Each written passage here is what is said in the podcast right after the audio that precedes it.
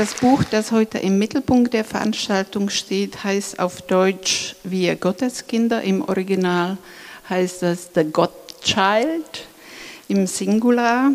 Wir werden in der ersten Hälfte dieser Veranstaltung uns mit dem Buch beschäftigen und in der zweiten Hälfte geht es dann um die kulturpolitischen Aktivitäten von Frau Oforiata Aim. Ich würde gerne, da muss ich die Brille absetzen, zwei Sätze noch, ich möchte dir das nicht wegnehmen, aber zwei Sätze möchte ich vorneweg aus diesem Buch vorlesen. Es ist an der Zeit, unsere eigenen Geschichten zu erzählen. Das hast du selbst gesagt. Sie sind uns lange genug erzählt worden und nicht sehr gut. Ein Zitat aus diesem Buch. Es ist an der Zeit, unsere eigenen Geschichten zu erzählen. Sie sind uns lange genug erzählt worden und nicht sehr gut. Ich denke, Frau Oforiata Aim dieses ist ihr erster Roman. Sie sind äh, Kunsthistorikerin. Sie haben Politikwissenschaften studiert. Sie sind in Duisburg geboren, sind dann später in Großbritannien zur Schule gegangen, sind, waren auch in Russland ein Jahr lang in St. Petersburg. Sie lebten in Frankreich, in Senegal, in äh, Äthiopien und auch in den USA und jetzt wieder in Ghana. 2019 haben sie dieses Buch eben The Godchild geschrieben.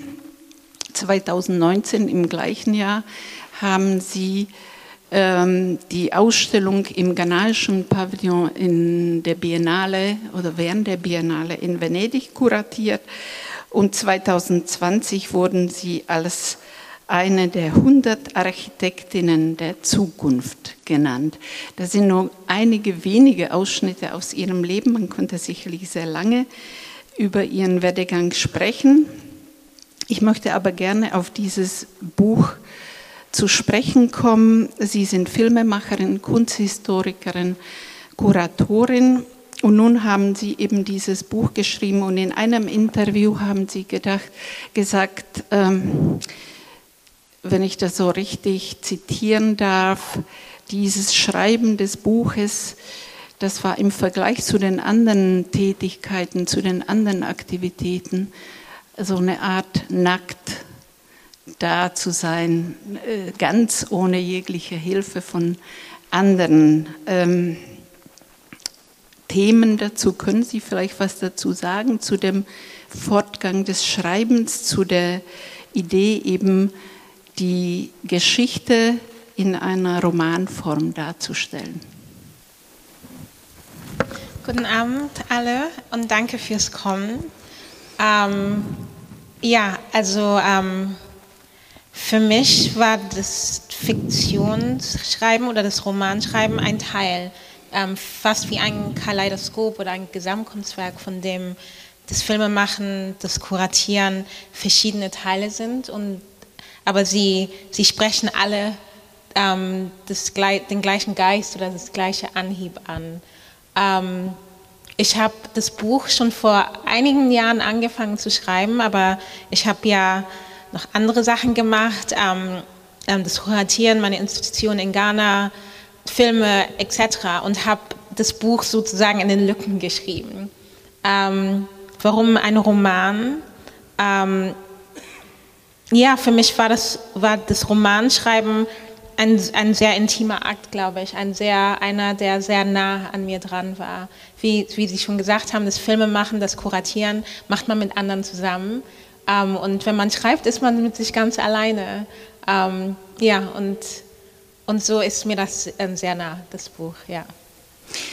Ich musste auch daran denken, ähm, als ich das Buch gelesen habe, und wir werden gleich ein Teil äh, hören, einen kleinen Ausschnitt. Es geht in diesem Buch um eine junge Frau, um ein Mädchen anfänglich und später junge Frau, Maya, die eben in Duisburg in Deutschland zur Schule geht und die ähm, ihre Erfahrungen hier auch macht. Zum Beispiel, wenn sie zu Besuch bei ihrer Freundin zu Hause ist, bei ihrer deutschen Freundin und das hören wir jetzt.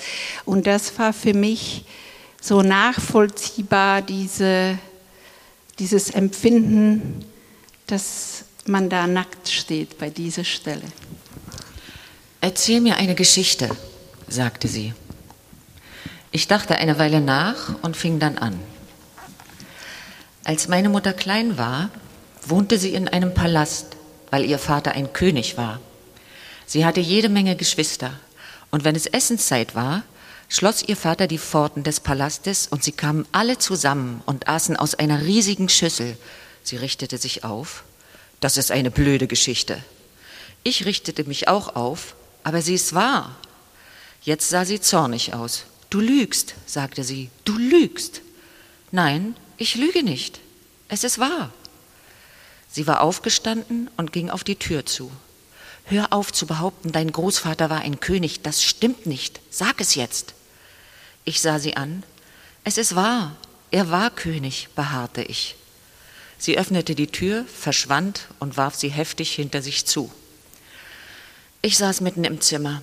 Nackte, geschlechtslose Barbies und Kens, kleine Plastikäpfel und Einkaufswagen lagen rings um mich herum. Ich hob eine Barbie auf, sah sie an und legte sie wieder hin.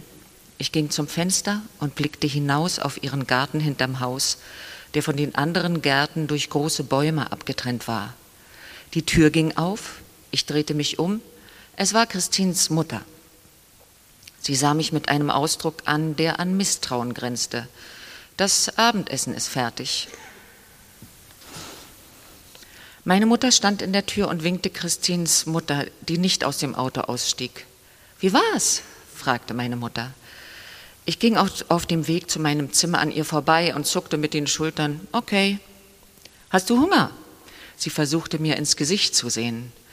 Wir haben gegessen, sagte ich und lief die Treppe zum Badezimmer hoch.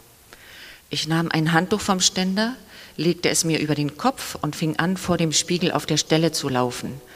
Dabei beobachtete ich, wie das Handtuch von einer Seite zur anderen schwang. Als es herunterfiel, lief ich weiter und stellte mir glänzendes, glattes Haar vor, das in meinem Rücken hin und her schwang, stellte mir vor, dass Robert McKelly hinter mir herjagte. Meine Mutter versuchte, die Tür, Tür zu öffnen. Maja, was ist passiert? Geht's dir gut? Ich blieb stehen und bemühte mich, nicht außer Atem zu klingen. Mir geht's gut, sagte ich.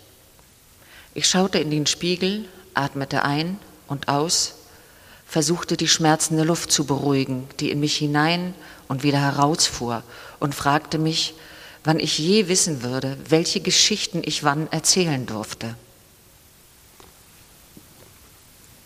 Diese Geschichte hat sehr viel mit ihrer eigenen Biografie zu tun. Ihr Vater war Arzt, ihre Mutter kam aus einer königlichen Familie in Ghana und äh, diese beiden Menschen, und das beschreiben sie in diesem Buch, und auch äh, die kleine Maya versuch, versuchen mit der deutschen Realität irgendwie klarzukommen, was wirklich nicht einfach ist, das zusammenzubringen.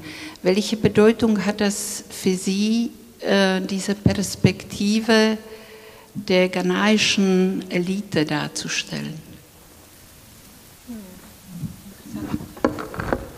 Ähm, also ich weiß nicht, ob ich die Perspektive der ghanesischen Elite darstellen wollte. Ich, ich wollte, glaube ich, eher diese ähm, ähm, Pull, diese, ähm, ähm, diesen Zug, der, der den Maya fühlt von Obligationen. Sehr, sehr alten Familie, die über Jahrhunderte alt ist. Ähm, und dieser, dieser, dieses Gefühl der Obligation und der Freiheit. Also ähm, frei sein, sich selbst zu schaffen ähm, und aber auch diese, ähm, ach Gott, die, die englischen Worte kommen Die Verpflichtung. Verpflichtung, genau, ja, danke. Die Verpflichtung, die mitkommt ähm, von einer sehr ähm, alten und ähm, schweren Vergangenheit zu kommen, von einer, ja. An einer Stelle beschreiben Sie in diesem Buch auch, wie eben diese Menschen, äh, die diese Verpflichtung fühlen, die diese Tradition äh, in sich tragen, wie sie versuchen, sich äh, dem sogenannten westlichen Geist anzupassen. Das wird an manchen Stellen auch sehr deutlich, eben mit den Spielsachen oder mit der Popkultur, die da beschrieben wird. Aber eigentlich äh, ist ihre Message, ähm, wir haben uns immer versucht, diesem westlichen Geist anzupassen. Wir haben immer versucht, auf die besten Schulen zu gehen, die tollen Anzüge und die tollen Kleider zu tragen und trotzdem wurden wir als Menschen zweiter Klasse hier in Europa und auch in den Vereinigten Staaten wahrgenommen. Ist das äh, eine wichtige Botschaft von Ihnen? Ich weiß nicht. Ähm, ich weiß nicht, ob, ob, ob das ein Message im Buch war. Ich glaube, das ist ein, ähm, ich meine, ich glaube, das kommt von vielen ähm, Familien, die von einer Kultur in, in die andere, besonders wenn, ähm, wenn es eine nicht westliche Kultur in eine westliche Kultur, dass die Eltern besonders ähm, wollen, dass die Kinder ähm, einpassen und sagen dann, du musst immer so aussehen, du musst immer so, musst am besten in der Schule sein. Ich glaube, das ist wirklich so ein ähm, ein sehr typisches Immigranten, also das Wort Immigrant ist nicht mein Lieblingswort, aber ähm, so ein typisches, ähm, ähm, ja, die wollen das Beste für ihr Kind. Die, die wissen, das Kind gehört nicht zu dieser Kultur und sie wollen, dass die Kinder sich einpassen. Ähm, und ja, und es kommt ja mit der Kolonialvergangenheit, kommt ja dieses Zweitrangige, ähm, von den Kulturen, die kolonisiert wurden. Und ich glaube, von den Eltern ist es dann der Wunsch, dass die, dass die Kinder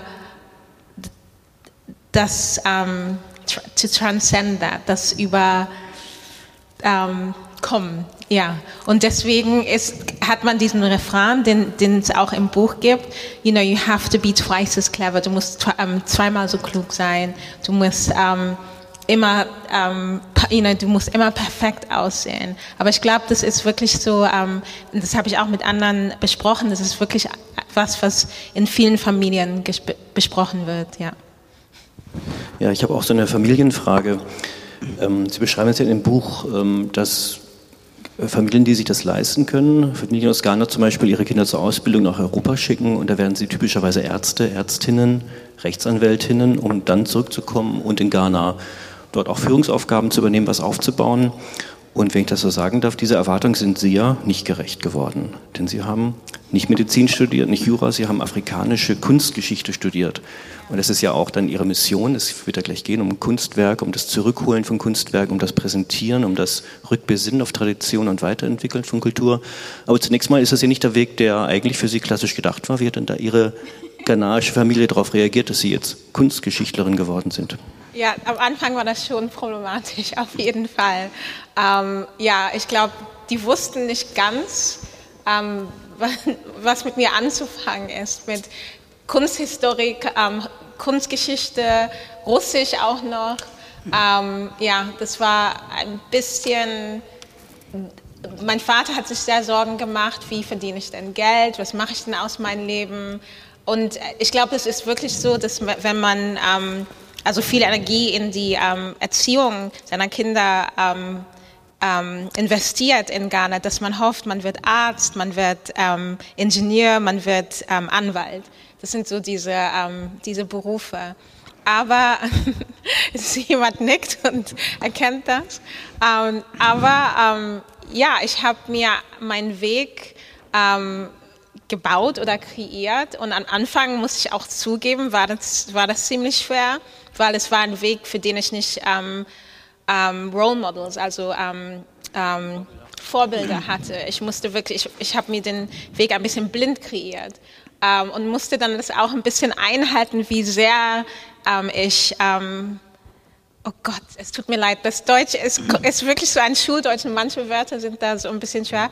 Wie sehr ich, um, how much I struggled, also ja, wie sehr ich zu kämpfen hatte am Anfang.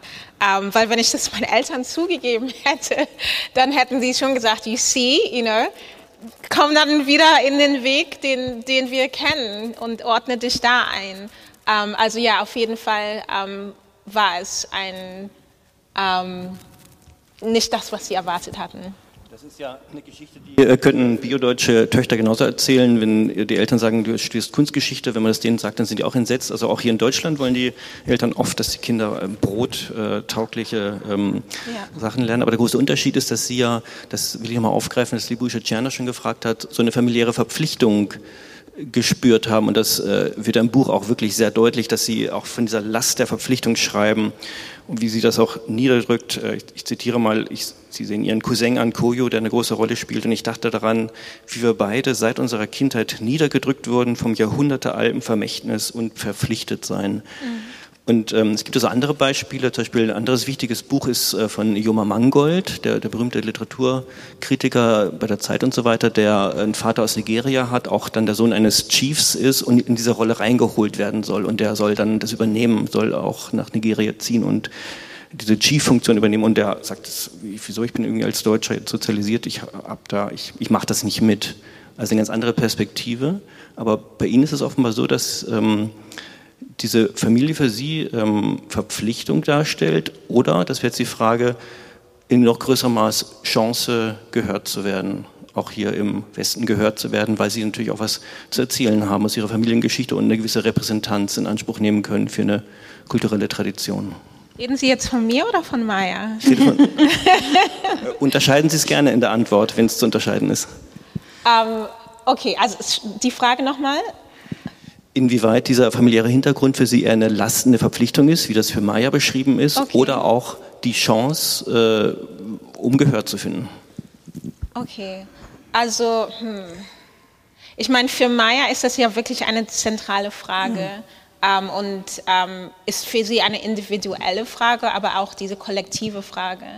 Ähm, ich wollte, dass für sie ähm, dass es fast vielleicht ein Metaphor ist, dass sie, dass ihre, ähm, ihr Kampf auch vielleicht ein kollektiver Kampf ist von, der, von dem Land. Also diese Idee von der Verpflichtung zu der Vergangenheit ähm, und, und diese, ähm, diese Geschichte, die zerbro zerbrochen wurde und die, wie man diese Geschichte dann neu erzählt. Ähm, und sie fühlt, die, fühlt diesen Kampf, Kampf ähm, auf einer individuellen und familiären Weise, aber es gibt dann auch die größere kollektive, ähm, die, diesen größeren kollektiven Kampf. Wie sagt man, wie erzählt man die Geschichte eines Landes neu von, von seiner Sicht aus und nicht wie die von anderen erzählt wird? Da ja. sind wir wieder bei dem Zitat vom Anfang. Ich weiß nicht, ob das die Frage beantwortet. Sorry. Ja? Okay. Ich habe äh, mich gefragt, als Sie das Buch geschrieben haben, welches Publikum hatten Sie vor Ihren Augen? Für wen haben Sie konkret dieses Buch geschrieben? War das die äh, Möglichkeit oder der Wunsch, diese Geschichten neu zu erzählen und die Menschen zu erzählen, die Sie so, so noch nie gehört haben? Ja, ich glaube, mein erster, mein mein erstes Publikum war, hat, hatte ich schon an ein kleines Mädchen irgendwo gedacht, das vielleicht nicht ganz weiß, wo sie hingehört und ähm, das dann wieder gespiegelt sieht, irgendwie, dass, dass es okay ist, wenn man nicht weiß, ähm, wenn man jung ist, ob man hier hingehört oder hier hingehört, in welcher Sprache man sich denn ausdrücken soll. Das, sie war mein erstes Publikum. Aber dann wollte ich auch zum Beispiel die Form des Buches ähm, ist von der Trommelpoesie mhm. inspiriert. Ähm, also das ist eine Art von Sprache, die nicht mündlich gesprochen wird, sondern auf den Trommeln. Ähm, meine Heimsprache Chui ist sehr tonal, ähm, also der, ähm, der Ausdruck ist tonbedingt. Ähm, und wir haben so eine männliche Trommel, eine weibliche Trommel und sie, die Trommeln sprechen dann. Und ähm, diese Art von Trommelpoesie, ähm, in, in dieser Poesie erzählen wir unsere Geschichte. Und ich bin ziemlich besessen mit dieser Form der Sprache und sie hat eine sehr besondere ähm, Form. Sie ist ziemlich abstrakt, sie ist elliptisch, sie lässt so viel aus, wie sie sagt. Und ich wollte ähm, in dem Buch diese Struktur von der Trommelpoesie übersetzen.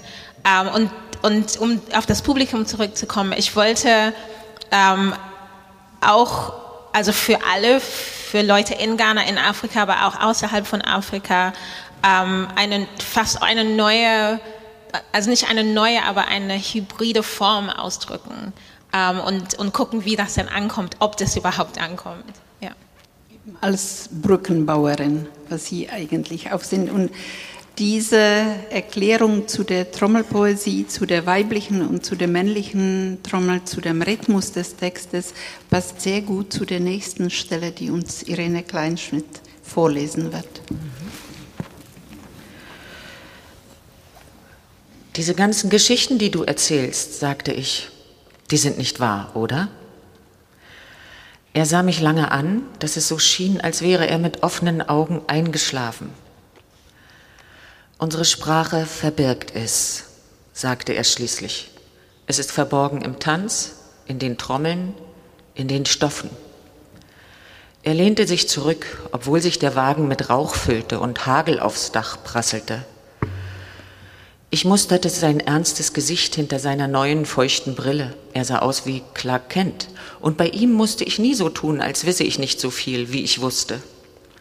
Nachts träumte ich, dass er Superman sei, doch jetzt kroch die Feuchtigkeit von außen herein, oder vielleicht war es andersherum. Ich wuchs auf und stand hinter dem göttlichen Trommler Odomankomankirjerema quasi Pimpim, beobachtete, wie er die Geschichte unseres Staates auf den Trommeln verkündete. Er sprach leise, so dass ich mich vorbeugen musste, um ihn im Lärm des Hagels zu verstehen. Quasi Pipims Augen waren so verhüllt, wie die Trommelschlägel in seiner Hand, sagte er. Seine Haut war so schwarz wie der Teer, mit dem man sie anmalte. Seine Hände waren so ledern wie die Elefantenohren, die die Trommeln überspannten. Seine Adern traten so stark hervor wie die Eingeweide, die sie festbanden. Die Trommeln und ihre Wahrheiten gingen in ihn ein und vereinnahmten ihn so vollständig, dass er mit ihnen verschmolz.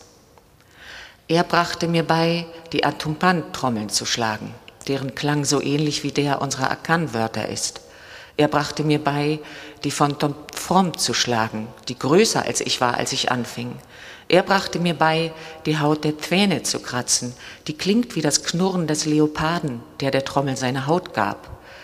Wir alle lernten von ihm, aber nicht allen wurden die Geheimnisse der Trommeln verraten. Nur denen, die durch Geburt das Recht auf Wissen hatten, wurden die Bedeutung hinter den Klängen erklärt und denen, die beharrlich blieben. Hör mal, er fing an, mit den Fingern auf dem Armaturenbrett zu trommeln. Du hörst die Trommelorchester und du hörst nur unharmonischen Lärm und noch mehr Lärm. Aber wenn du genau hinhörst, dann bist du mittendrin. Du hörst nur den Taktschlag. Doch ich sage dir, was er bedeutet. Er sprach im Takt der Schläge. Um, ich kenne das, glaube ich, auswendig. Ja?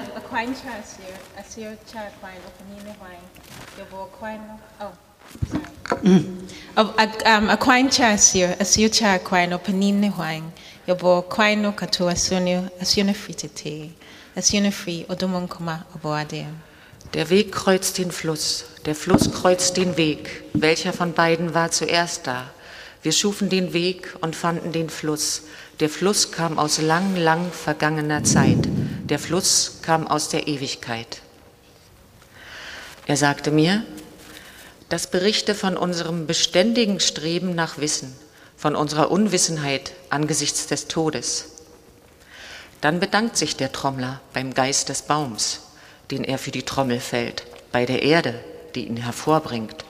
Und in der Sprache der Trommeln kannst du auch die Sprache dieser Dinge hören, der Bäume, der Erde. Aber du musst genau hinhören und du wirst alles hören, all das hören und dann wirst du es wissen. Ich sah ihn an und nickte. Es war dieses Wissen, was ihm die Macht verlieh, verlieh, die Ordnung der Dinge umzustoßen. Konnte ich diese Geheimnisse und Codes lernen, obwohl ich nicht in unserem Land aufgewachsen war? Konnte ich sie mit derselben Überzeugungskraft erzählen, damit auch mir geglaubt wurde? Brigitte Bardot stand mir vor Augen, wie sie Gestalt, Aussehen und Gesten meisterhaft beherrschte. Wenn ich sowohl das eine als auch das andere lernen konnte, würde auch ich berühmt und könnte verborgen halten, was am heiligsten war, bis es gefahrlos offenbart werden konnte. Es gibt ein Buch, sagte Kojo. Ein Buch? Unser Großvater wusste, dass eine Zeit kommen würde, in der alle unsere Geheimnisse vergessen wären, wenn die Jungen nicht länger von den Alten lernen wollten. Er war Mitglied einer Gesellschaft der Ältesten weltweit. Wie er sich in eine Katze verwandeln konnte, so hüllte er sich auch in diesen Deckmantel. Er lernte von ihnen, wie man die heiligsten Weisheiten bewacht, so dass man sie nur ansehen musste, damit die Macht wiederhergestellt wurde. Er versuchte sie das zu lehren, unsere Väter und Mütter, wie man von einer Welt in die andere wechselt und sich das Beste aus beiden nimmt. Er schickte sie auf die besten Schulen und Universitäten, schulte sie in den alten und den neuen Wegen, aber sie waren zu schwach. Keiner konnte so wie er das Gleichgewicht aufrechterhalten.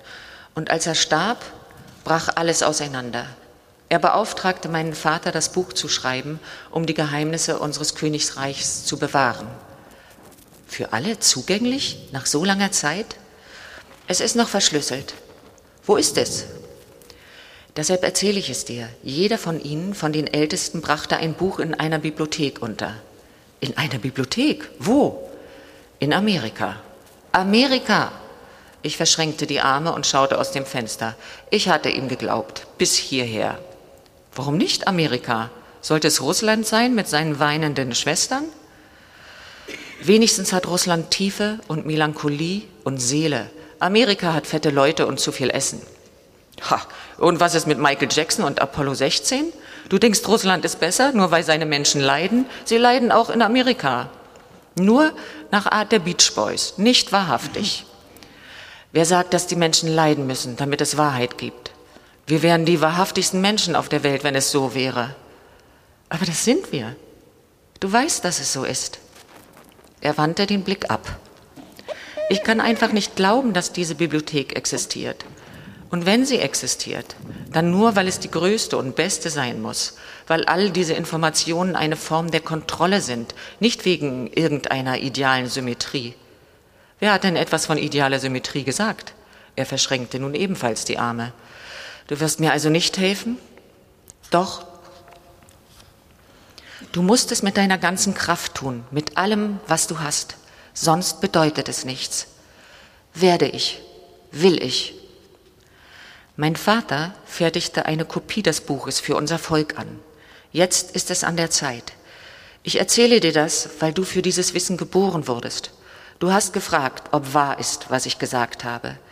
Wenn ich, ich auf den Trommeln sage, dann bin es nicht nur ich, Kojo, sondern es ist auch mein Vater, mein Großvater, der Sum Sum, der Geist in uns allen. Unsere Geschichten sind nicht wie deine Büchergeschichten, die sich nicht verändern, ob sie nun wahr sind oder nicht. Unsere werden bei jedem Erzählen neu geboren. Und wenn sie nicht wahr wären, dann werden sie wahr. Und wenn sie wahr wären, dann könnten sie sich ändern. Ich sah ihn an und wollte fragen, wie diese Änderung in das Buch hineingeschrieben wurde, fragte aber stattdessen, wer sind wir, Kojo? Und wer bist du? Er lächelte. Du, Oberoni. Ich kniff ihn kräftig in den Arm. Ich bin keine Oberoni. Eich, er machte meine Hand los und rieb sich den Arm. Du verstehst nicht, wovon ich spreche. Und Sie auch nicht. Aber Sie werden verstehen. Ich schaute aus dem Fenster. Ich wollte ihm sagen, dass ich verstand, dass ich, soweit ich mich zurückerinnern konnte, gefühlt hatte, dass uns etwas verloren gegangen war, dass ich aufgerufen war, es zurückzubringen und dass seit seiner Ankunft dieser Aufruf in all seiner Lautlosigkeit klarer geworden war. Aber es war dunkel geworden. In dieser Stelle tritt eine zweite Figur in diesem Text, in diesem Roman auf. Kojo, das ist ein Verwandter, ein junger Mann, äh, der in der Familie aufgenommen wird, der zeitweise mit Maya zusammenlebt, dann auch teilweise getrennt. Würden Sie sagen, diese Figur von Kojo ist eine tragische Figur? Ähm, das ist eine interessante Frage. Ja, auf jeden Fall. Ich meine, ich will nicht zu viel ähm, verraten. verraten, damit Sie auch das Buch lesen. Aber ähm, ja, schon. Ich glaube, ähm, er ist tragisch in dem Sinn, dass er die neue Welt nicht, also ich habe ja sehr viel mehr geschrieben, als in dem Buch eigentlich publiziert wurde. Ähm, das Buch war, glaube ich, zweimal so dick. Und dann habe ich ähm, mit Absicht sehr viel rausgenommen, weil ich wollte diese Idee von diesem Echo, dass, dass da unter dem Text noch was ist, was man vielleicht nicht greifen kann, aber es ist noch da. Also ich habe noch sehr viel mehr von Kujos eigentlicher Geschichte, ist noch in meinem Kopf noch.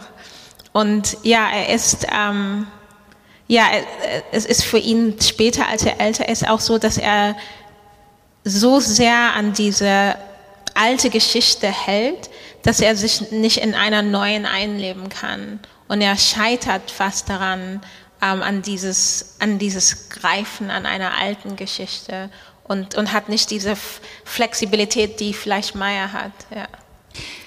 Im Original heißt das Buch The Godchild, also im Singular. In der deutschen Übersetzung heißt das Wir, Gotteskinder. Haben Sie dann Kocho dann in dieser Übersetzung mitgenommen oder mehr beachtet als in dem ursprünglichen Text? Oder war das eine Idee des Verlages?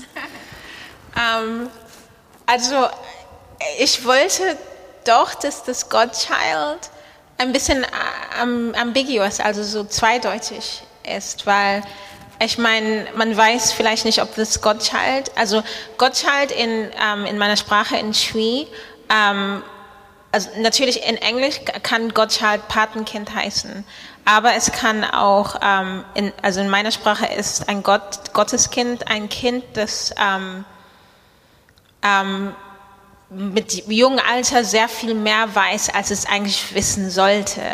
Ähm, es ist ein Kind, das sehr nah an Gott ist, also das rausgekommen ist ähm, mit, sehr, mit mehr Wissen, als es eigentlich wissen sollte und das für ein ähm, Weg ähm, ausgesucht ähm, worden ist. Und wir haben einen Begriff, also ähm, ähm, Nyameba, das, das, das sich übersetzt hat als, als Gotteskind. Und ich wollte, ähm, dass man vielleicht nicht weiß, ob es Mai ist, ob es Kojo ist, ob es vielleicht die Mutter ist und wer, ja, wer sich in diesen Weg dann wirklich einlebt und wer daran scheitert an diesen ähm, ähm, an dieser Gabe fast, ja, oder, oder nicht. Und die Maya findet ihren Weg dann. Das muss man im Buch dann sehen.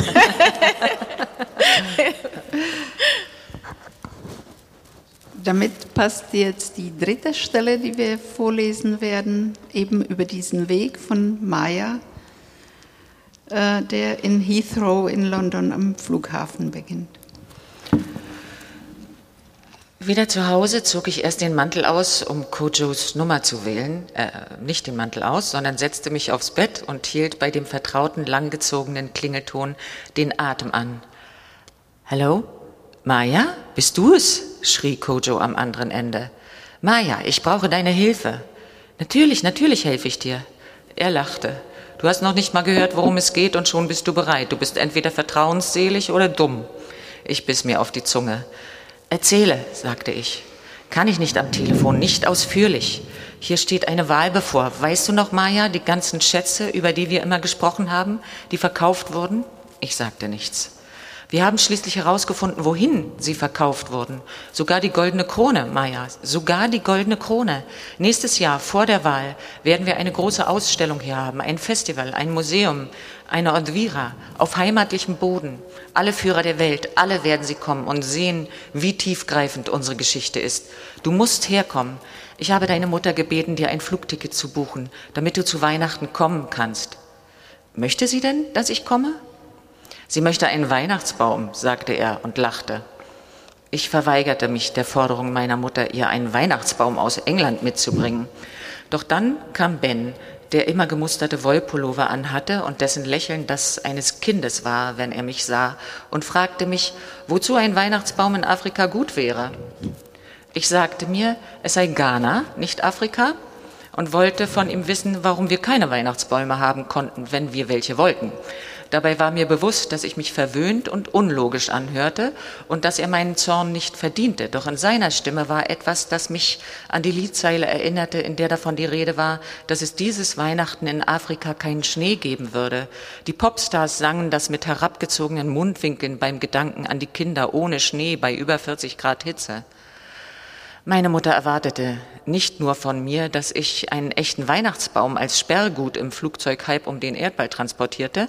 Sie hatte auch bei ihren letzten London-Besuchen einem, einen vom lokalen Taxiunternehmen geschickten Mann, den wir später Onkel Matthew tauften, bezirzt, wie nur sie es konnte, damit er ihr als persönlicher Chauffeur diente. Und sie hatte keine Skrupel gehabt, ihn damit zu beauftragen, in ganz London nach dem genau richtigen Baum zu suchen. Ach du je, sagte Onkel Matthew, als wir die Treppe hoch und runter liefen, Koffer, Taschen und Notebooks in Händen. Das war's. Ich schaute zum Haus hoch. Wünsch mir Glück. Das brauchst du nicht. Du gehst nach Hause, sagte Sinaida. Ich bin so aufgeregt. Das weiß ich, Darling. Aber es wird alles gut. Deine Mutter wird es gut gehen. Kojo wird da sein und Saba wird. Saba, sagte sie, als könne die Anwesenheit von Kojos Schwester etwas anderes bedeuten, als alles noch komplizierter zu machen. Danke. Grüß die anderen und vielen Dank. Ich trat einen Schritt zurück, ballte die Hände zu Fäusten und zog die Schultern hoch. Ich bin so aufgeregt. Das Taxi kroch den Landroad Groove entlang, während das Gehupe der Autos hinter uns immer lauter wurde. Es wäre vielleicht hilfreich, wenn du die Sonnenbrille absetzen würdest, Onkel Matthew. Es ist eigentlich recht dunkel. Nein, nein, das ist schon in Ordnung. Er drehte sich um und wurde noch langsamer. Die Sonnenbrille hatte einen großen weißen Rahmen, und wenn er nicht so alt gewesen wäre, hätte man ihn für einen Zuhälter aus den 70er halten können. Er habe die Sonnenbrille auf dem Rücksitz des Taxis gefunden, sagte er und schob sie sich mit zitternder Hand auf die Stirn hoch, um mir seine lachenden Augen darunter zu zeigen. Autos überholten uns, Fahrer stießen im Vorbeifahren Flüche aus, Onkel Matthew fuchtelte mit der Hand, als wäre er Moskitos ab. Für die Fahrt im Schneckentempo zum Flughafen lehnte ich mich zurück und ignorierte das Gehupe und Gefluche hinter uns. Als wir den Kreisverkehr zu den verschiedenen Terminals von Heathrow erreichten, fuhr Onkel Matthew im Schritttempo immer ringsherum, während er sich über das Lenkrad beugte und bei jeder Ausfahrt blinkte, ehe er sich anders überlegte. Das Hubkonzert hinter uns glich einer misstönenden Kakophonie. Wir erreichten Terminal 4. Ich war spät dran. Mein Herz schlug heftig. Ich würde den Flug verpassen. Schließlich war ich die Tochter meiner Mutter. Ich hiefte Koffer auf einen Gepäckwagen und hetzte los. Onkel Matthew hinter mir her mit dem Weihnachtsbaum. Wir zogen alle Arten neugieriger Blicke auf uns, als wir vorbeirannten an deutschen Reisenden mit ihren kompakten Samsonite-Koffern, italienischen Reisenden mit den entsprechenden Lederkoffern und Amerikanern mit ihren Rucksäcken. Einer meiner Koffer fiel vom Gepäckwagen. Verflucht seien die Glotzköpfe, schimpfte ich. Ihre Blicke sollen auf sie zurückfallen und in Flammen aufgehen. Ich sah die ghanaischen Reisenden mit Gepäckwagen, auf denen sich ausgebeulte, mit Klebeband zusammengehaltene Kartons und verschnürte Koffer, Waschmaschinen und Kinderfahrräder und riesige rot-schwarz karierte Ghana Must Go Taschen türmten, Ghana Airways. Ich eilte zum Check-in. Ein Mann flehte das Flugpersonal an, während er einen Artikel nach dem anderen aus seinem Koffer holte. Leute gaben große Koffer heimlich an Verwandte, damit sie sie als Handgepäck ins Flugzeug schmuggelten. Und alle starrten auf meinen Weihnachtsbaum. Ich fragte am Schalter eine entnervt wirkende Frau in einer British Airways Uniform, ob sie Mr. Omshar gesehen habe. Sie blickte mich, Onkel Matthew und unsere Gepäckwagen an und sagte, Ghana Airways habe überbucht. Es sei keine Zeit mehr, jetzt noch ankommende Personen einzuchecken. Ich muss aber in das Flugzeug, erwiderte ich. Die Frau hatte sich schon abgewandt. Onkel Matthew, warte hier, ich komme gleich wieder. Ich nahm den Gepäckwagen und lief durch die Menschenmenge zum Schalter von Ghana Airways. Dort waren zwei Frauen verantwortlich. Die eine versuchte, die aufgeregte Menge zu beruhigen, die andere drehte sich zur Wand und hielt stumm einen Telefonhörer in der Hand. Ich ging um den Schalter herum zur Frau am Telefon. Bitte, Tantchen, sagte ich und ergriff ihren freien Arm. Bitte, ich suche Mr. Omeshar. Onkel Matthew war mir mit dem Baum zum Schalter gefolgt. Heftiges Schuldgefühl ergriff mich, weil ich den alten Mann zwang, mit mir herumzuhetzen. Doch ich wusste, er würde nicht fortgehen, selbst wenn ich es ihm nahelegte.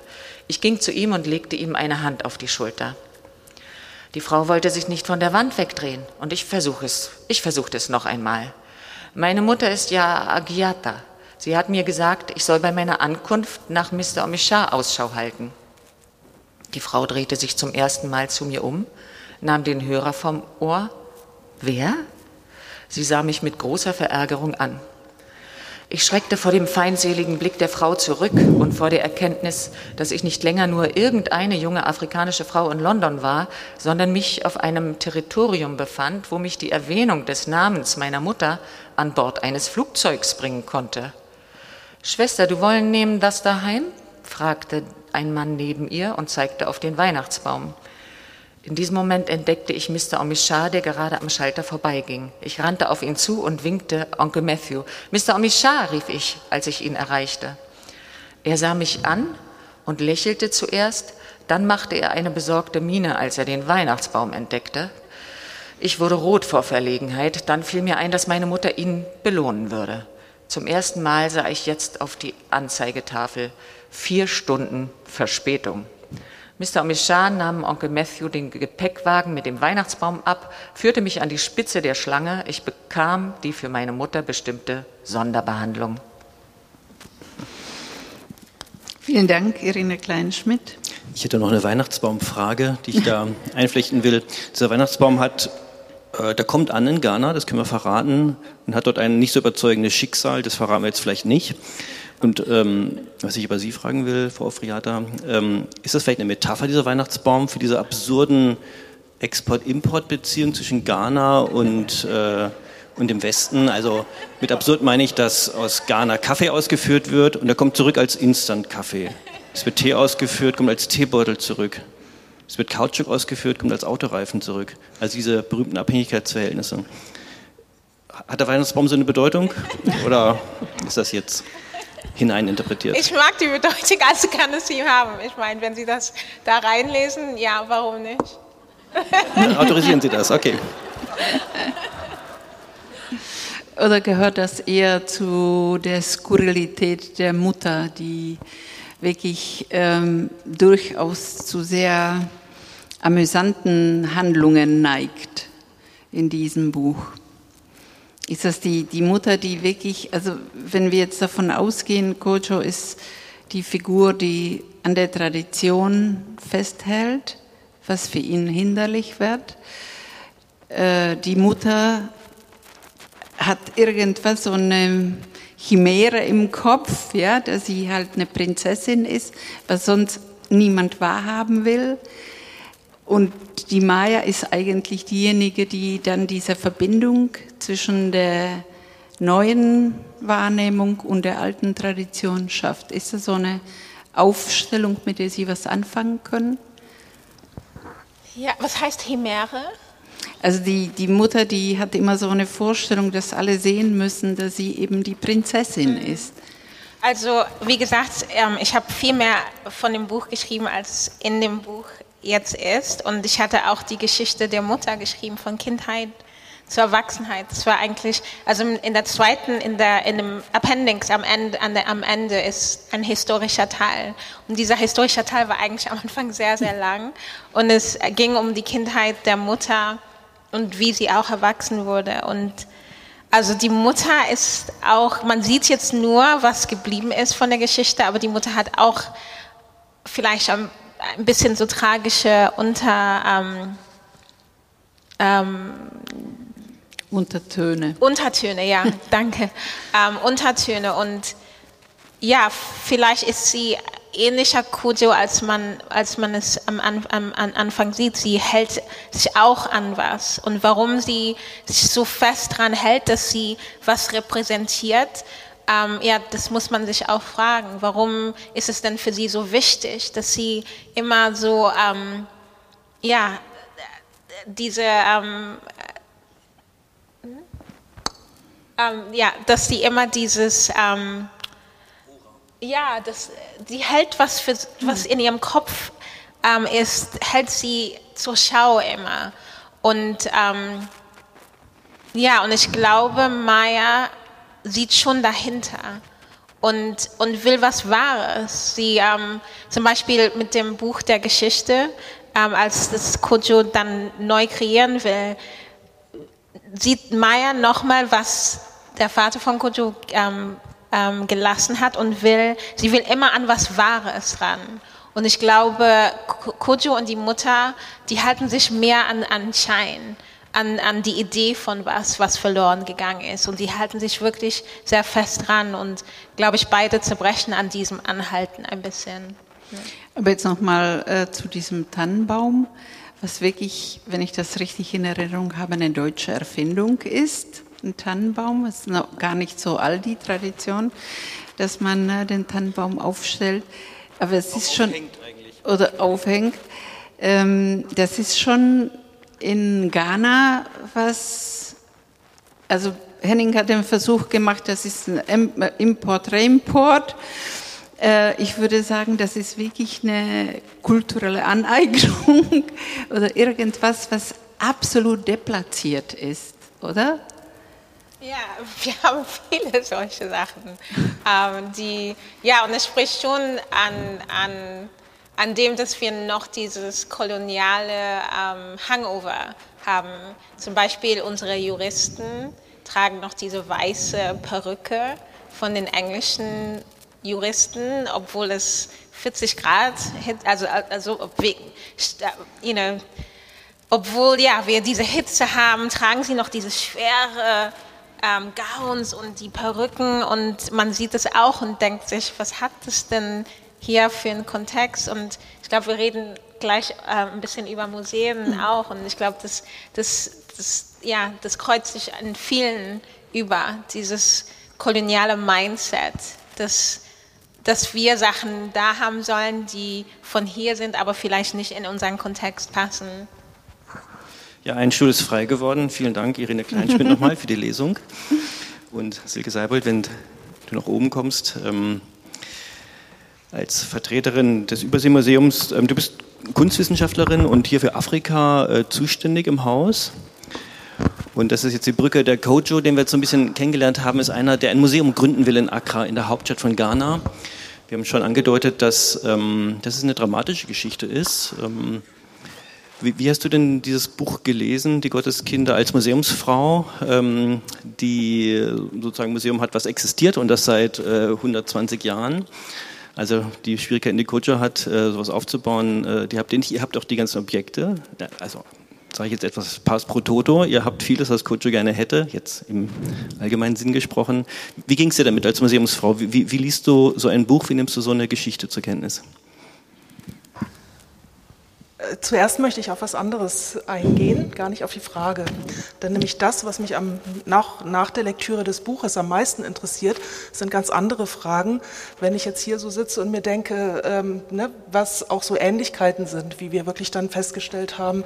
Ich bin auch so eine, die was studiert hat, was der Vater nicht wollte und irgendwie langgegangen ist, äh, diese Verständnisbrücken in der Kunst irgendwie auch sucht und findet die Kommunikation, also wo man wirklich merkt, was das bedeutet, wo einen das hinführt.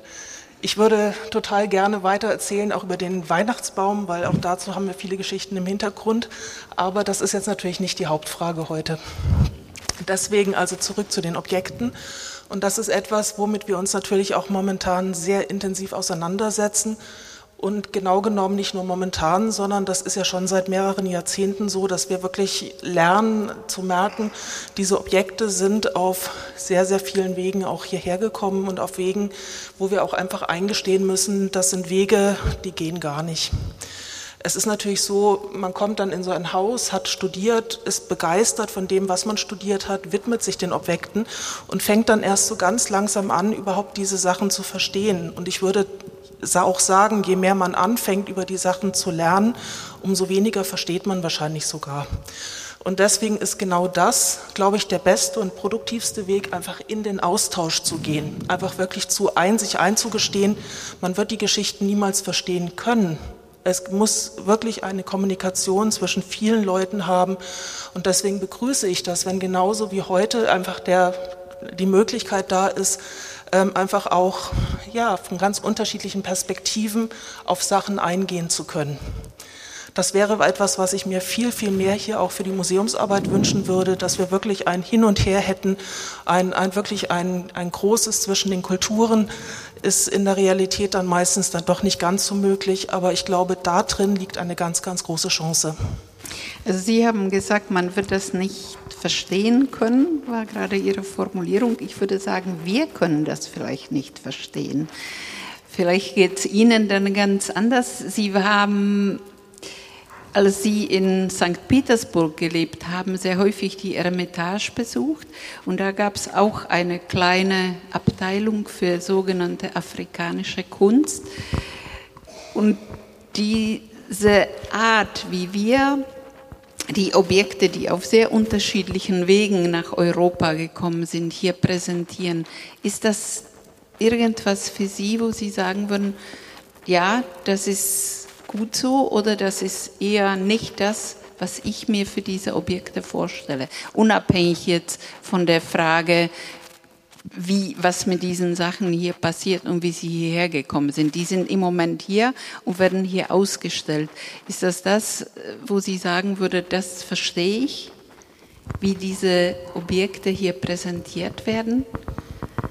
Ja, ich meine, ich mein, natürlich verstehe ich, wie das ist hier und wie es dazu gekommen ist. Ich habe ja Kunstgeschichte hier, also nicht hier, sondern in England studiert. Ähm, ich verstehe es schon. Ähm, aber für mich ist was, im Moment was anderes interessant. Ähm, ich habe in Ghana ein Projekt, das ist ein Mobilmuseum. Also es ist ein Museum, das reist durch das Land in Gemeinschaften. Und ähm, für mich ist es interessanter, im Moment Fragen zu stellen. Ähm, also wirklich überall, wo ich hingehe, zu fragen, ähm, was ist Kunst, was ist Kultur, was ist von Wert für euch. Und im Moment arbeite ich ja gerade dran, neue Strukturen zu bauen und zu kreieren und zu, ähm, sich vorzustellen in Ghana.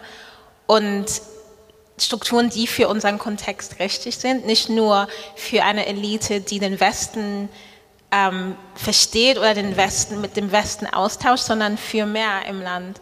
Und ähm, was da für Strukturen und Ausstellungsmöglichkeiten rauskommen, ähm, da, da bin ich gerade und das ist für mich sehr aufregend, ähm, weil wir, wir stellen ja seit Jahrtausenden ähm, Objekte aus oder wir sind in, in, seit Jahrtausenden mit Objekten in Austausch oder mit Gemälden oder mit Skulpturen.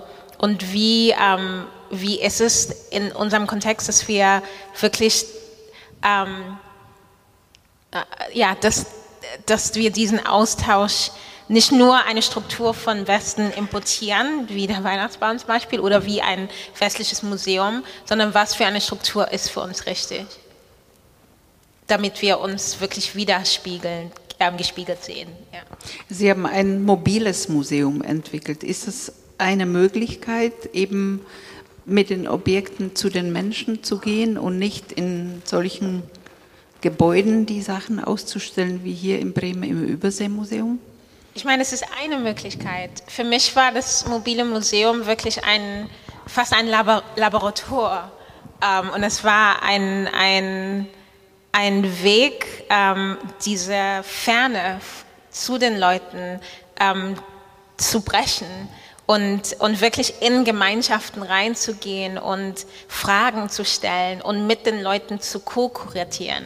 Nicht, dass ich irgendwie reingehe, ähm, in ein Museum und sage, ich bin der Kurator und das ist das Thema und ich suche mir dann Künstler und ähm, Objekte aus. Ich meine, das ist eine Weise und das ist die Weise, die ich hier gelernt habe, aber für mich ist lerne ich so viel mehr und entdecke ich so viel mehr, wenn ich mit Fragen gehe, wenn ich mit Offenheit gehe. Ähm, ja. Und das Mobilmuseum ist dafür ein Weg. Es gibt einen anderen Weg, den Sie äh, parallel gehen. Ähm, wo es doch wieder mehr um Sichtbarkeit, Machung geht von afrikanischer Kultur nach außen. Und ich sage es afrikanische Kultur, weil es dieses Projekt der, einer afrikanischen Kunstenzyklopädie ist. In, glaube ich, 56 Bänden oder irgendwie sowas ist äh, sozusagen die, die Projektplanung, also ein, ein immenses Werk, was mich umso mehr beeindruckt, wenn ich mir vorstelle, allein in Ghana gibt es, glaube ich, 97 ähm, Ethnien, gibt 97 Sprachen und Idiome. Das heißt, es ist eine unglaubliche Vielfalt allein in Ghana und dann soll jetzt für Afrika eine Enzyklopädie, ein, eine Sichtbarmachung ähm, von, ja, von, von, kultureller Leistung, so nenne ich es mal, äh, bewirken. Ähm, wie, wie ist das für Sie mit, mit so einem großen Anspruch in die Welt zu gehen? Also das äh, stelle ich mir auch durchaus anstrengend vor. Ähm, ja, ich habe, ähm, ja, ich, ich, ich träume groß immer. Aber ähm, die Kulturenzyklopädie kam, also der Anhieb dafür kam von verschiedenen Inspirationen. Eins, als ich recherchiert habe, Kunstgeschichte, zum Beispiel in England oder irgendwo, habe ich immer in den Kerkern irgendwo super viel über unsere Kultur und unsere Kunst gefunden und habe mich gefragt, warum ist dieses Wissen nicht offen, öffentlich? Meinen Sie mit Kerker jetzt solche Archivräume? Ja, genau. um, ähm, und und um, ja, und dann habe ich eine Reise gemacht von, und das zweite habe ich mit um, ähm, dem Architekten David Ajay ähm, der das Museum in das Smithsonian, ähm, das afrikanisch-amerikanische gebaut hat, habe ich mit ihm ähm, an einem Buch gearbeitet, wo er in allen 54 Ländern in Afrika die Architektur dokumentiert hat. Und da habe ich mich gefragt, wenn er das machen kann, kann ich das ja auch. Das war der zweite Anhieb. Und das dritte war, ähm, ich bin von Nigeria nach Äthiopien über Land ähm, gereist, also mit Auto, mit Esel, mit Motorrad, mit gegangen, ähm, mit einer Gruppe. Wir waren Schriftsteller, Filmemacher etc. und haben gereist, also über Land, weil wir wollten nochmal die Geschichte von unserem Kontinent so selber erzählen. Ähm, und als ich gereist bin, habe ich überall ähm, also das Kulturwesen ähm, von Leuten dokumentiert und nochmal gefunden, wow, es gibt so viel, es gibt so viel Vielfalt, aber es ist irgendwie nicht so zugänglich. Und da entstand dann wirklich diese Idee, wie wäre es, wenn es von neben jedem Land vielleicht ein Buch gibt, das nicht, das nicht alles ähm, da gibt, aber vielleicht einiges. Und so, stand, so entstand diese Idee von der Kulturenzyklopädie. Und dann habe ich angefangen ähm, mit Ghana. Und also es gibt die schon online. Und nächstes Jahr kommt das erste ähm, materielle Buch aus. Und dann die Jahre darauf kommen dann mehr. ja. Mögen Sie sagen, wie man das online findet? Nein. ähm, ähm, es ist online, aber im Moment ändern wir es. Also das, was online ist, gefällt mir, war okay für seine Zeit, aber wir machen gerade ein besseres. Also wer das finden will, findet es. Aber ich würde lieber, dass Sie warten, bis, bis, bis das, was ich jetzt, woran ich jetzt arbeite, offen ist. Also es ist eins online, ich glaube, das heißt Cultural Encyclopedia. Und ähm, aber wir haben jetzt eine Beta-Version, auf der wir arbeiten, die noch nicht öffentlich ist. Okay, wir sagen Ihnen Bescheid, äh, wenn es soweit ist. Ähm, tragen Sie sich in unseren Newsletter ein, dann kriegen Sie eine Mail, wenn es soweit ist, und den Link und so weiter. Ich habe gleich noch eine Frage an Frau Seibold, aber wenn Sie auch Fragen haben, sammeln Sie schon mal Ihre Gedanken. Ähm, dann wollen wir gleich hier allgemein in den Austausch gehen.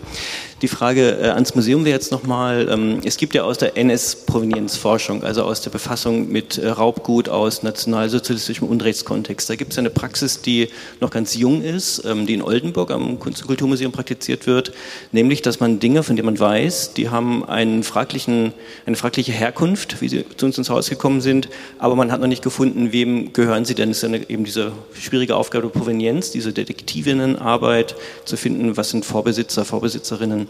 Und dann haben die das so gemacht, dass sie diese Objekte gekennzeichnet haben, dass sie gesagt haben, das sind Dinge, von denen wissen wir, die haben einen, einen schwierigen Kontext und wir weisen jetzt nicht mehr als unsere Teil unserer Sammlung aus, sondern sagen, das ist sozusagen ein Sonderbestand, der uns nicht gehört, den wir verwalten, bis wir die gefunden haben, denen es gehört. Und da werden viele nicht gefunden werden, aber es ist sozusagen eine nach außen hin klar kommunizierte Setzung. Uns ist klar, das ist bei uns und es sollte eigentlich anders sein. Ist es eine, eine taugliche Strategie auch äh, für, für den kolonialen Zusammenhang, möglicherweise solche klaren Ausweisungen auch gegenüber uns als, als Museumsbesucherinnen zu machen? Also ich finde vor allen Dingen, was ganz wichtig dabei ist, ähm, das, was jetzt so als Hype-Wort Provenienzforschung genommen wird, noch auszubauen. Und zwar im Sinne dessen einer Objektgeschichte. Also das ist, ne, dass man eben nicht nur sagt, äh, wer ist wirklich so rechtlich Übergabe von einem Buch zum nächsten, von einem Objekt zum nächsten, sondern dass man wirklich sagt, und das ist so, wie wir eigentlich die Objektgeschichte begreifen, von dem Moment, wo das Objekt entstanden ist, in dem kulturellen Zusammenhang, in dem es entstanden ist, und dann sein Weg nachzuvollziehen. Da gehört auch dazu, wie ist es zum Beispiel benutzt worden. Also gehe ich von Museumsseite aus, wie ist es in Ausstellungen verwendet worden. Auch da können wir Jahrzehnte später sagen, wie hier teilweise Objekte ausgestellt wurden, machen wir das hoffentlich heute nicht mehr so. Das ist das, wo ich sagen würde, also aus meiner Sicht ausweiten, Objektgeschichte in die kuratorische Arbeit mit hineinnehmen. Und dann ist natürlich der Punkt, wenn man dort dann diese Momente findet, die kritisch sind, dann möchten wir die auch benennen. Das ist etwas, was aus, ähm, wahrscheinlich etwas schwieriger ist, weil wir hier ja sehr häufig durchaus wissen, aus welchem kulturellen Hintergrund die Sachen kommen. Aber die Sachen natürlich immer noch hier sind. Also nehmen wir zum Beispiel, was jetzt ja jeder aus den Medien kennt, diese Diskussion rund um die Benin-Objekte, wovon wir ja auch welche hier im Haus haben.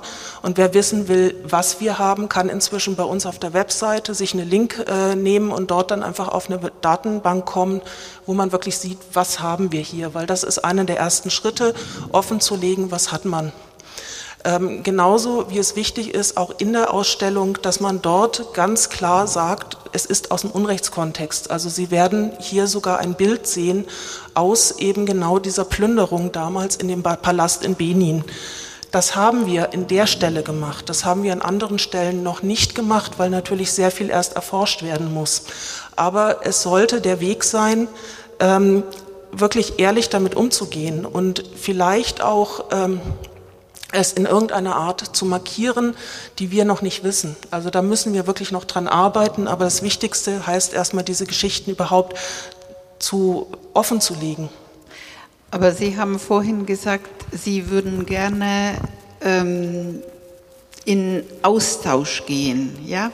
Wie könnte das denn aussehen? Also wenn ich das jetzt so richtig verstanden habe, Sie wollen auch die Rezeption, die Geschichte darstellen, aber es ist glaube ich, bisher nicht in Betracht gezogen worden, dass man diese Benin-Objekte ähm, zurückgeben würde. Wäre auch eine Möglichkeit. Also das äh, wurde hier jetzt nicht angesprochen. Aber wie könnte man sich so eine Zusammenarbeit, so einen Austausch zum Beispiel mit Frau Oforiata Aim vorstellen? Was wäre da möglich? Also vielleicht ist auch Benin noch mal ein schönes Beispiel, um vor allem auch eins klar zu machen. Manchmal sind es nicht die lauten Wege, sondern manchmal sind es die leisen Wege, die erfolgreicher sind.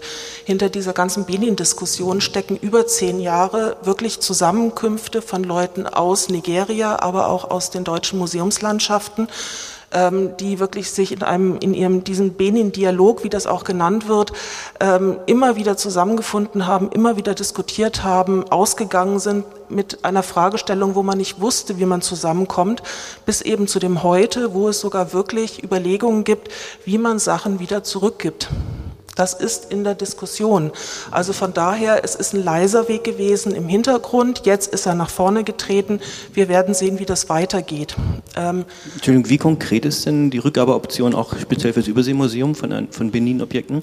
Das ist etwas, wo nicht direkt eine Rückgabe an uns gestellt wird, sondern das ist ja ein ganz großer Dialog, wo gesagt wurde, dass wirklich jetzt erstmal gesammelt wird, wo sind die Objekte. Das sind ja viele Hunderte, muss man sagen. Und zwar nicht nur hier in Deutschland, sondern auch in ähm, England und, und sonst irgendwo. Also wo man hinschaut, hatte man vor 100 Jahren geschaut, dass jedes Museum sich irgendwas aus Benin sichert, so quasi. Ne? Das war so der Hype, wollen wir haben, her damit. Ähm, und es geht jetzt erstmal darum zu gucken, wo ist was, was ist es? Und dann wird das von anderer Seite. Das ist quasi etwas, wo wir sagen, wir legen erstmal offen. Wir sind jetzt gar nicht die, die bestimmen. Das sind andere Ebenen. Das sind andere Ebenen, die erstmal erfahren, was ist da. Und dann werden wir sehen, wie es weitergeht. Und jetzt nochmal zurück zu der Frage, wie könnte so eine Zusammenarbeit, so ein Austausch aussehen? Haben Sie da eine konkrete Vorstellung? Ja gut, das ist immer sehr schwierig. Ne? So Zusammenarbeitungen entstehen meistens, wenn man so Ideen hat äh, zur konkreten Ausstellung hier. Also wir haben zum Beispiel hier gerade einen, Sie sitzen hier im Ozeanienlichthof. Sie sehen, der ist ein bisschen alt und schrabbelig. Seit 2003 existiert der. Ähm, der soll neu gemacht werden. Deswegen gibt es jetzt schon lange im Hintergrund ein Team, was sich mit der neuen Ausstellung auseinandersetzt, wie sie sein soll. Und da ist jetzt zum Beispiel das erste Mal etwas gemacht worden, was ich sehr begrüße. Es ist zum Beispiel ein Kurator aus Samoa mit an Bord. Und es wird noch eine zweite Dame kommen, die ein Jahr lang hier auch das begleiten wird. Es wird einen Austausch geben ähm, auf, auf virtueller Ebene, auch zwischen Samoa und eben dem Überseemuseum. Und äh, das ist eben das, was ich meinte, die Kommunikation, der Kontakt, äh, in dem Fall an einem konkreten Projekt. Aber jetzt zum Beispiel, ähm, es gibt auch Kontakte, die dann einfach zum Beispiel auf wissenschaftlicher Ebene laufen, weil man jemanden kennengelernt hat an der Universität, mit dem man dann im Austausch ist. Es gibt Kontakte, äh, zum Beispiel gerade weil wir von Ghana reden und natürlich jetzt jeder sich fragt, was haben wir davon als Sammlung im Hintergrund? Möchten Sie wahrscheinlich auch gerne wissen.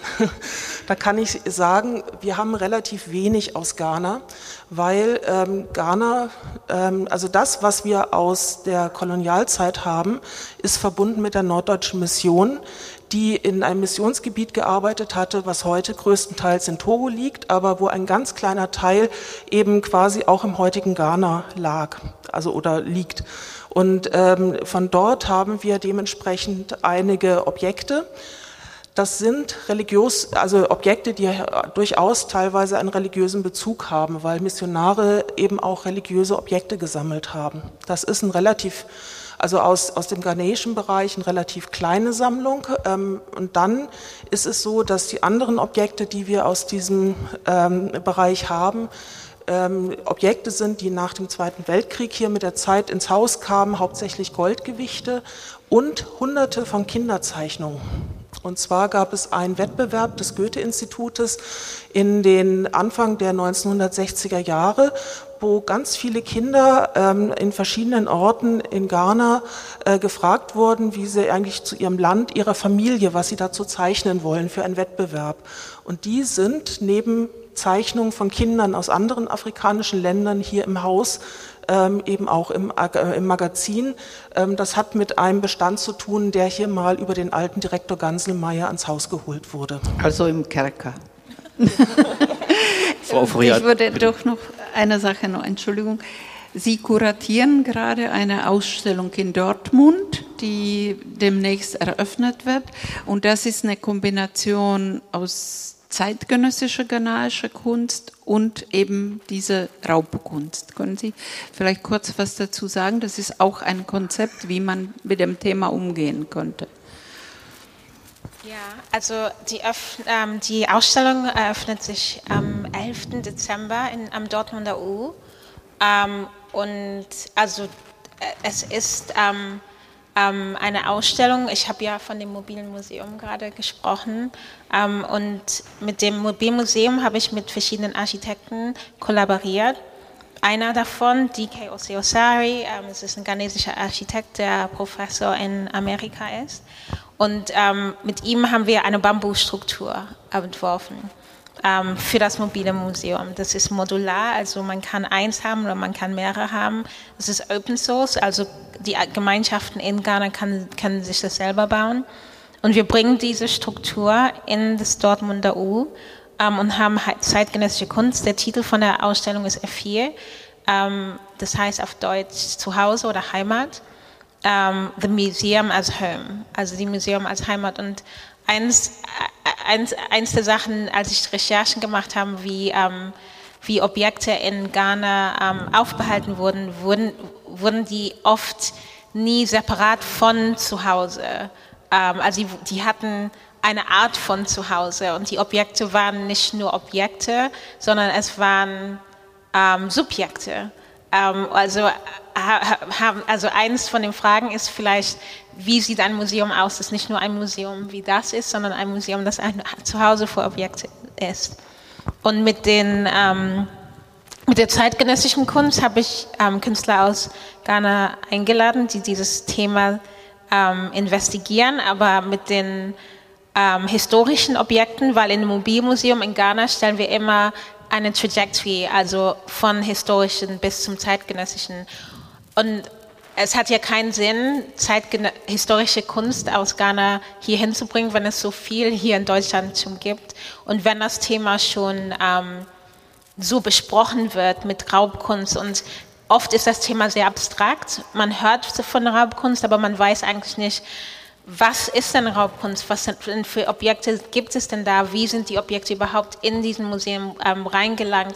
Was ist denn der Kontext von diesen Objekten? Also die Objekte, die wir ausstellen, ähm, von den Objekten erzählen wir dann die Geschichte, was, was die denn überhaupt in, in der Gemeinschaft in Ghana ähm, ausgedrückt haben, was ihre ähm, Absenz, Absenz, ihre Abwesenheit ähm, denn bedeutet, was würde es denn heißen, wenn die Objekte zurückkehren würden und, und, und was und wie, ja, wie sind die überhaupt hier hingekommen, was haben die hier bedeutet?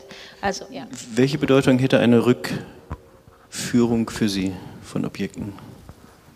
Ähm, ich meine, für mich hat dieses Thema von Restitution ist, geht um viel mehr als nur die Rückkehr von Objekten. Ähm, ich, ich, arbeite, also ich arbeite an, ähm, an der Restitution in Ghana. Das ist ähm, eine der Sachen, für die ich zuständig bin. Aber ähm, zum Beispiel war ich jetzt vor einem Monat bei dem Ashanti-König und es gibt ja sehr viele Ashanti-Objekte. Ähm, die größten Objekte, um, die so umstritten sind, an, ähm, in England zum Beispiel, sind Ashanti-Objekte.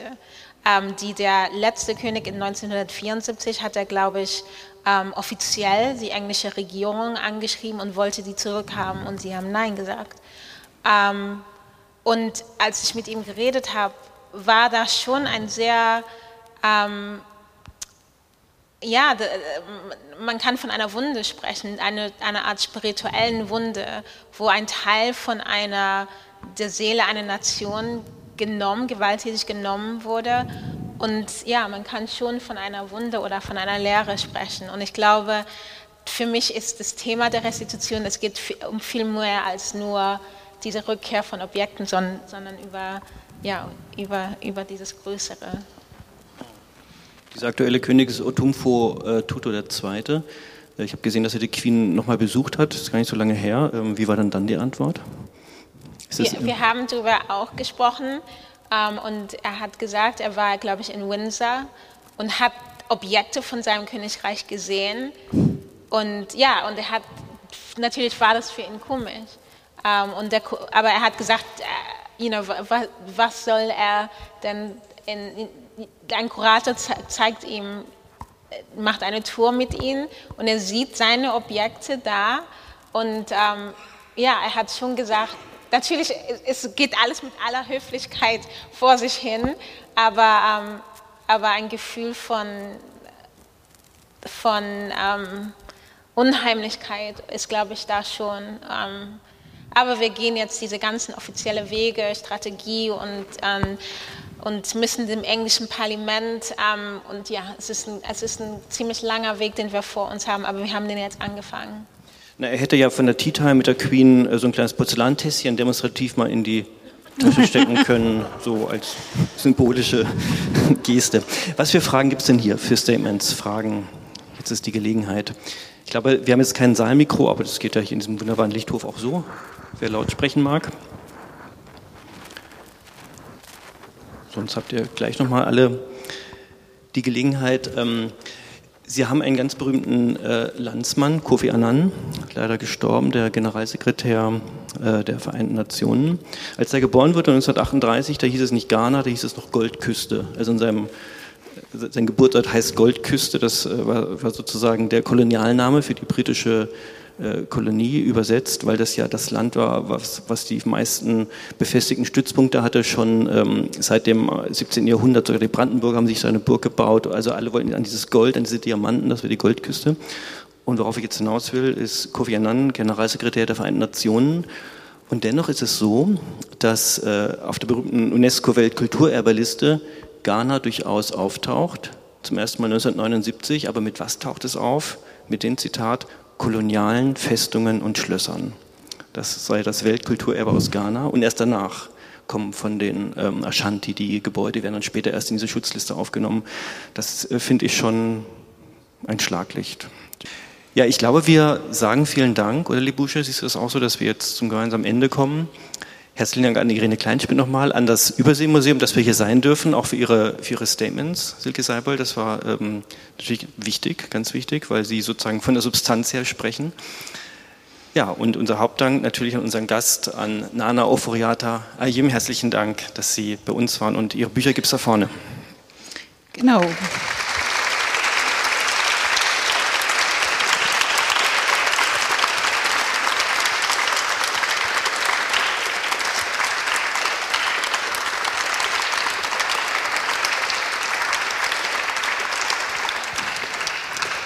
Und herzlichen Dank auch an Sie als Publikum. Und wir hoffen sehr, Frau Ofriata Aim, dass Sie, wenn Sie das nächste Mal nach Bremen kommen, ein bisschen mehr von der Stadt sehen können, als das diesmal der Fall war. Vielen Dank und vielen Dank an die Buchhandlung Storm. Ich glaube, Sie sind auch bereit, äh, die gekauften Exemplare nochmal zu signieren, als Hinweis für diejenigen, die vielleicht nochmal äh, da an der Buchhandlung vorbeigehen. Und sonst einen schönen Abend.